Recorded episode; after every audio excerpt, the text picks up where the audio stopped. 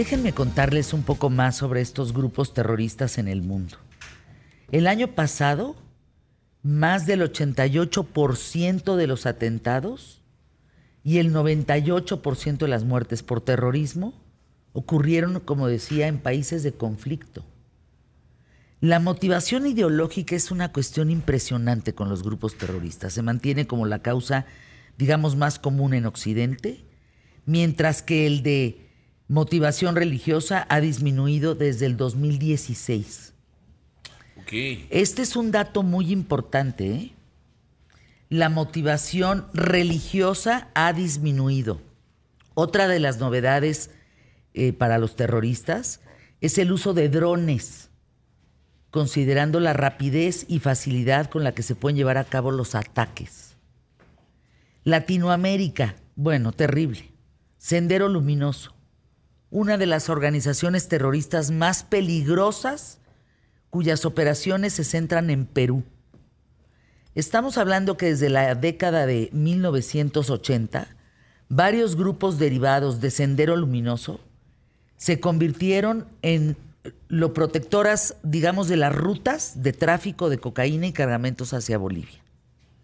En el sur también hay Fuerzas Armadas de Colombia, el tema de la, de la FARC considerado como uno de los más grandes y tiene 10.000 soldados armados y miles de simpatizantes. Sí, las FARC son muy poderosas. Los grupos terroristas de Colombia trabajan en conjunto con el crimen organizado para controlar el negocio de las drogas y el tráfico de armas. Pero fíjense, en Europa, la mafia italiana eh, vende armas a líderes del Estado Islámico en Libia la, se llama Drangheta, ¿no? La Nangreta. Es, es terrible esta mafia. A cambio de tesoros y artefactos de tema arqueológico. Estos grupos son los que operan actualmente. Pero les quiero decir que el terrorismo ha existido desde hace décadas y uno de los ejemplos más terribles fue y ha sido la ETA. 31 de julio de 1959 un grupo de estudiantes muy radicales, porque, híjole, es que el radicalismo y el fanatismo son el enemigo número uno de la humanidad. Estos estudiantes radicales en Bilbao fundan Euskadi Ta Azkatasuna, que en español significa Euskadi y libertad. Sus cuatro pilares fueron la defensa de la lengua euskara, el etnicismo, el antiespañolismo y la independencia del territorio que según ellos pertenecía a Euskadi. Primera acción violenta de estos estudiantes la hicieron, la ejecutaron el 18 de julio de 1961 al intentar descarrilar un tren ocupado por voluntarios franquistas que se dirigían a San Sebastián. Ese es el primer acto terrorista en el mundo. La ETA. Con ETA. Durante años ETA aterrorizó a España. Bueno, lo de Atocha. El atentado de Atocha es terrible. ¿Se acuerdan de esas imágenes de la estación del metro con coches bomba, otros atentados terribles? Hoy parecen métodos más de aficionados comparados con los actuales ataques terroristas. ¿eh? Sí, lo que está pasando justamente allá con Lo que vimos de jamás. Y yo ahí sí te preguntaría, eh, Nadia Catán, periodista, historiadora, ¿es posible terminar con la organización jamás como se espera? Hola Fernanda, ¿cómo estás? Muy bien, ¿y tú? Muy bien, muchas gracias por invitarme. Bueno, pues Jamás es una organización que se fundó en la década de los 80 y que sin duda tiene un islamismo radical bastante importante que sí, en primera línea amenaza al Estado de Israel. Pero me gustaría dejar muy en claro que infieles somos todos. Infieles para ellos somos absolutamente todos porque simplemente estamos hablando de que están en contra de la libertad de expresión, de que están en contra de la igualdad de género, están en contra también de una libertad sexual en donde cada quien se exprese como quiera. Ellos cuando tomaron el poder en el año 2007, aventaron a los homosexuales de los edificios en la franja de Gaza de las azoteas de los edificios. Así que tenemos eso, esa es la organización de Hamas, esos son los vecinos del Estado de Israel y esos son los que el 7 de octubre se infiltraron a simplemente eh, mutilar gente, a matar, a secuestrar eh, durante las horas que estuvieron libres por las calles del Estado de Israel. Nunca se había visto algo así. ¿eh? Fue, fue algo terrible. Y fíjate que, perdón la interrupción, estaba platicando al principio del programa de esta carta que enviamos cientos de personas en México a la ONU, una iniciativa de Silvia Cherem y de todas nosotras que hemos firmado esa carta eh, para decirle a la ONU, tiene que haber de parte de la ONU una declaración fuerte y clara de aceptación de lo que está pasando con las mujeres en Israel. Porque las están mutilando, les están zafando las piernas, si lo puedo poner en una palabra mm, sencilla y catastrófica, para poderlas violar más fácilmente. Hemos visto imágenes de niñas sangrando de ya no poder con tantas violaciones de hombres de jamás. Y nadie está poniendo el ojo en eso. Hoy, por primera vez, eh, Nadia, y creo que estás tocando un punto muy importante, la manera de atacar ese 7 de octubre era impensable, empezar por los jóvenes en un festival. Claro, y es ahí donde podemos conocer la naturaleza de Hamas, porque personas que mutilan bebés, tenemos fotografías terribles en donde están las cunas llenas de sangre. Bueno, pues creo que nos podemos dar una idea de la naturaleza del enemigo. Eh, la preocupación ahora es por todavía los 137 que aún rehenes que aún continúan en la franja de Gaza. Pero tú me preguntabas hace un momento si es posible terminar con Hamas. Y la respuesta es bastante complicada, Fernanda, porque estamos ante una idea. Y una idea es difícil de erradicarla.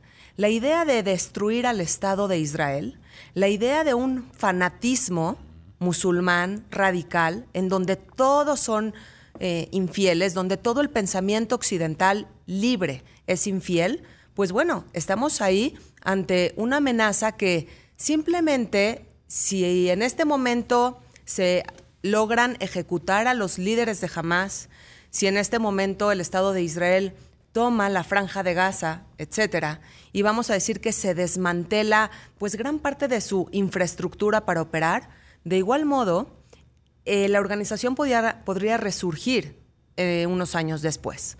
¿Por qué? Porque si la idea se mantiene, entonces la organización simplemente, vaya la redundancia, se vuelve a organizar. Ahora, eh, Nadia, algo que me parece muy importante es el financiamiento. O sea, el dinero que reciben estos grupos terroristas como Hamas viene de Qatar, viene de qué otras partes, es, es de Irán, es impactante lo que reciben en dinero.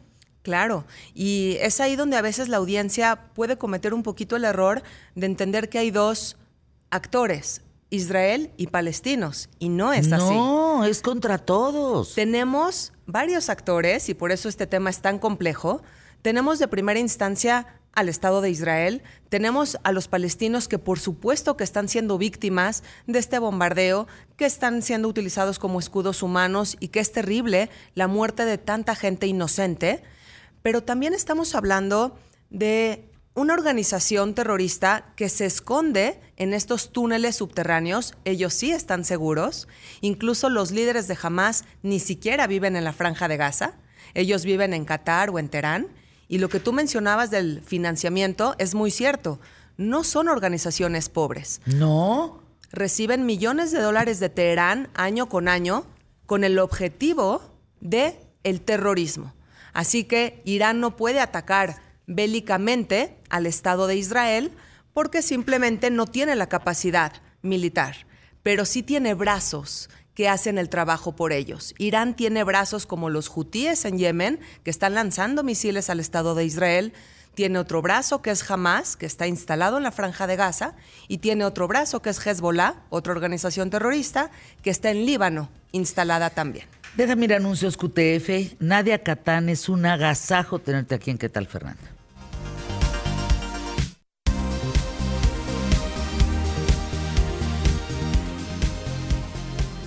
¿Quieres saber cómo ahorrar? y facilitarte la vida?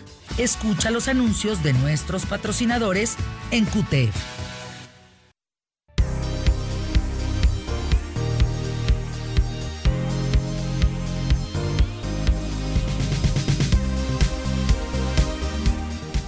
Vamos al aire de regreso, mi querida Nadia Catán, periodista, historiadora. Antes de continuar con este tema de si es posible terminar con la organización AMAS, jamás, eh, arroba Nadia-Catán, yo les quiero decir que Nadia es un agasajo porque está dando unos cursos que de verdad valen mucho la pena. A ver, hoy qué curso estás impartiendo? Cuéntanos. Gracias, Fer. Pues mira, te platico. Son tres cursos diferentes que inician en enero. Uno es sobre la historia del antisemitismo, que abarca toda la historia del pueblo judío desde la época bíblica hasta el siglo XX. Órale. Pasamos por la Edad Media, por los prejuicios que hay eh, hacia los judíos en la Edad Media, cómo fueron culpados de diferentes cosas en la peste bubónica y demás un curso muy interesante. ¿Y cómo es ese momento en el que se convierten en ciudadanos, al igual que todos los demás? Porque antes no eran considerados ciudadanos iguales. ¡Qué barbaridad! Pero ¿qué persecución han tenido en la ah, historia? dos mil añitos nada más. Bueno, por diferentes acusaciones que vale la pena desglosar eh, a lo largo de clases, con imágenes, con videos. puedo entrar. ¿Cuándo es? Eh, mira, siempre se imparten por Zoom. Eso provoca que la gente lo pueda tomar pues desde la comodidad de sus casas. Claro. El curso número dos es sobre el Holocausto y la Segunda Guerra Mundial. Ajá. De una manera completamente académica. Ese le va a fascinar a Jos Álvarez. Ok, pues. Jos, Holocausto y Segunda Guerra Mundial. Curso en enero. Más que bienvenido, de Más verdad. que bienvenido. Eh, holocausto y Segundo. Es decir, ¿cómo fue pasando el Holocausto y la Segunda Guerra? ¿Cómo, ¿Cómo fue que Hitler subió al poder? ¿Cómo puede ser que una población alemana completa lo apoyó, que ganó mayoría de votos su partido? Porque en 1932 su partido, el Partido Nacional Socialista, ganó una mayoría de votos. Así que el Holocausto y la Segunda Guerra Mundial también va a ser por Zoom, va a ser los martes, empezamos también en enero. Y tenemos el tercer curso sobre el Estado de Israel y el conflicto con Palestina y la organización terrorista Hamas. Wow. Este es un, este es un curso, Fer, que si alguien tiene una bandera, es mejor que la guarde. Porque el objetivo es aprender desde el inicio, sin prejuicios, con la intención de tener la mente en blanco para empezar no a opinar, porque muchas veces la gente se lanza a opinar sin tener mucho conocimiento vamos a dedicarnos un año a conocer. Y sí, dura un año y mucha gente puede decir, así es. Y mucha gente puede decir, es mucho tiempo. Pero sabes, es una, es una sola vez a la semana. Y si tú tienes dudas, pues bueno, la gente puede entrar un solo mes, prueba y luego decide si se queda o no. Híjole, se me antojan los tres muchísimo. Gracias. ¿Saben por qué? Porque Nadia Catán lo que hace justamente es nos da conocimiento. Acuérdense que hay dos cosas distintas. Una cosa es estar informado y otra cosa es tener conocimiento. Y muchos de los que opinan y, hasta llegan a, ponerse del lado de jamás, que a mí me parece un acto desinformado, un acto de no conocimiento, eh, te hace adentrarte en el conocimiento de por qué están pasando estas cosas y por qué Israel se tiene que defender y que no es una cosa en contra de los palestinos, es una cosa en contra de un grupo terrorista. Sí, hay bastante complejidad y hay argumentos válidos, Fer, de ambos lados. Así que por eso es interesante conocer este curso y, y, para quien le apasiona el tema, más que bienvenidos. Todos pueden venir a probar un mes. Bueno, pero lo que te quiero decir es que si ustedes entran, tu audiencia entra a nadiacatán.com. Catán se escribe con C y con doble T, nadiacatán.com. Ahí van a encontrar un botoncito que dice enviar mensaje. Si ustedes ponen enviar mensaje, ya en ese momento estamos en contacto para que yo les pueda mandar una clase muestra gratuita. Mm. Y de ese modo puedan ustedes ver la manera de explicar, las imágenes que se van pasando y deciden si quieren inscribirse en el curso o no, en nadiacatán.com. ahí, nadiacatán.com, Catán doble T. Y C de casa. Y C de casa, Nadia Catán. Eh, en los minutos que nos quedan, eh, ¿cómo surge Hamas? ¿Y cuál sería la única forma de acabar con Hamas? Bueno, esa pregunta es muy interesante. Hamas surge en 1987 porque un grupo de fanáticos deciden que simplemente la autoridad palestina no está dando un seguimiento a la causa palestina. Y eh, bueno, ya se firmó la paz entre Israel y Egipto, así que se sienten, la causa palestina se siente un poco rezagada y olvidada, pero jamás la diferencia de otros organismos es que su objetivo es sí instalar un, un Islam radical, que son las leyes de la Sharia. ¿Qué son las leyes de la Sharia? Leyes en las que simplemente las mujeres tienen que estar cubiertas, con velo, eh, no pueden salir a trabajar, no pueden abrir cuentas bancarias ellas solitas. Es decir, hay un sinfín, eh, una pena de muerte para los homosexuales, etcétera. Cualquiera persona que pueda ser sorprendida tomando alcohol, que esto está prohibido en el Islam, también es penado y esta es la intención. Ahora, Nadia pregunta. Nosotros de en Occidente viendo ese panorama es devastador. Para nosotros pensar que aventar a un homosexual, imagínate, el, el hecho del velo, pero ellos cómo lo ven, o sea, cómo lo ven los propios homosexuales, cómo lo ven las mujeres, cómo lo ven las niñas, cómo ven el tema de la clitoridectomía, en fin, de todo este, cómo lo ven ellos. Bueno, seguramente no están de acuerdo muchos de ellos, porque por ejemplo lo que comentabas ahorita de la mutilación genital que llevan a cabo algunas organizaciones terroristas como Boko Haram en Nigeria, que agarraron a centenares y centenares de, de niñas. Las 400 niñas. Sí, sí. Y de la escuela. Eh, absolutamente, y las mutilaron genitalmente. ¿Y en dónde está la ONU y en dónde están los derechos humanos, etcétera? Así que sí es terrible, pero la pregunta que tú me estás haciendo no es fácil de responder, porque para eso necesitamos hacer encuestas. Y que tú des tu opinión en Qatar, en Arabia Saudita, en la Franja de Gaza, es un deporte de alto riesgo. Si tú eres un palestino o una iraní y quieres dar tu opinión con un micrófono enfrente. Te matan. Sí, exactamente. Te matan. Exactamente, es algo muy riesgoso, así que muchas veces periodistas han contado que la gente expresa su malestar y cuando encienden la cámara o el micrófono, entonces su opinión cambia. No hay libertad de expresión y no podemos saber qué Fíjense, porcentaje. pensar que yo estaría muerta en esos países. Y yo también. Sí, Y tú también. definitivamente. A ver, dice Ana, eh, Fer, te estoy escuchando y no puedo creer, ¿la ONU defiende a Hamas porque lo tiene catalogado como un grupo terrorista? Yo entiendo que no. Lo que es terrible es que hay, es muy extraño cuando Israel fue atacado el 7 de octubre y comienza su bombardeo sobre la franja de Gaza, que por supuesto causa muertes de gente civil, pues sí, tenemos muchas condenas de la ONU y así ha sido a lo largo de la historia.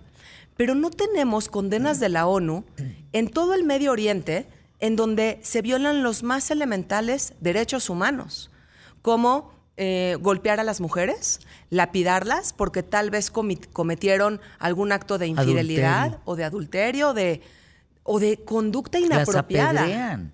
Exactamente, hay fotos impactantes en donde tenemos a mujeres que están enterradas, por ejemplo, hasta el pecho. Y eh, pues la gente alrededor les lanza piedras, obviamente a la cabeza, a la cara, terminan muertas. Las fotografías son No, terribles. no, no, no se imaginan lo que es. Deseo que no las vean. Exacto. No por tapar la realidad, sino por la monstruosidad de lo que representa. No necesitas ver la imagen para que con solo describirla sea indignante. Exactamente, y ahí es en donde están faltando las condenas de la ONU. Claro. Así que por eso Por la eso el ONU desplegado que te dije. Claro. El desplegado que la iniciativa fue de Silvia Cherem, inmediatamente, inmediatamente fue firmado por todo el Foro Internacional de la Mujer Capítulo México, que explicó brevemente que somos una organización mundial donde somos más de 7 mil líderes en el mundo. Estás hablando de 80 países o más. Y hay un capítulo que es México, otro Francia, otro Jordania, otro así, por todo el mundo. Y somos 7 mil líderes y y en México firmamos absolutamente todas. Así es. Y- Tienen que, tienen que darle un valor a eso que está pasando. Nadie lo menciona. No, y es que se violan los derechos de la mujer de una manera terrible, el que no puedan manejar, en el que en muchos países no puedan votar, en pleno siglo XXI, por Dios. Y bueno, tenemos un sinfín de leyes contra la mujer, que en dónde está la ONU, seguramente son mujeres que se quieren quitar el velo. En países extremistas como Arabia Saudita tienen una burka que les tapa tanto la vista, Fer, que ¿qué crees? es muy común que las mujeres en Arabia Saudita sean atropelladas. Porque claro, no tienen un buen Imagínense campo eso. Qué barbaridad. y entonces las atropellan con facilidad. Nadia, se nos ha acabado el tiempo. Es un agasajo. Nos vemos próximo año. Claro Por que sí. favor, para seguir platicando. En enero regresa para recordarnos tus cursos. Muchas gracias. Eh, a mí se me... eh, eh, uh, to- Ahora, ¿qué le pasó a la señora? Siéntese, señora. Eh, gracias por estar aquí. Uno es en enero. Todos empiezan... Todos en- inician en enero, todos son online y todos pueden tener ustedes su clase muestra gratuita si entran a nadiacatán.com. Ahí aprietan un botoncito que se dice que se llama enviar mensaje y ya están en contacto conmigo. Va. Catán con C, doble T. Vamos a anuncios QTF. ¿Ustedes han visto a este hombre tan guapo que grita que chille? Que chille. La carne, ¿no? Aquí en ¿Qué tal, Fernanda? Anuncios QTF.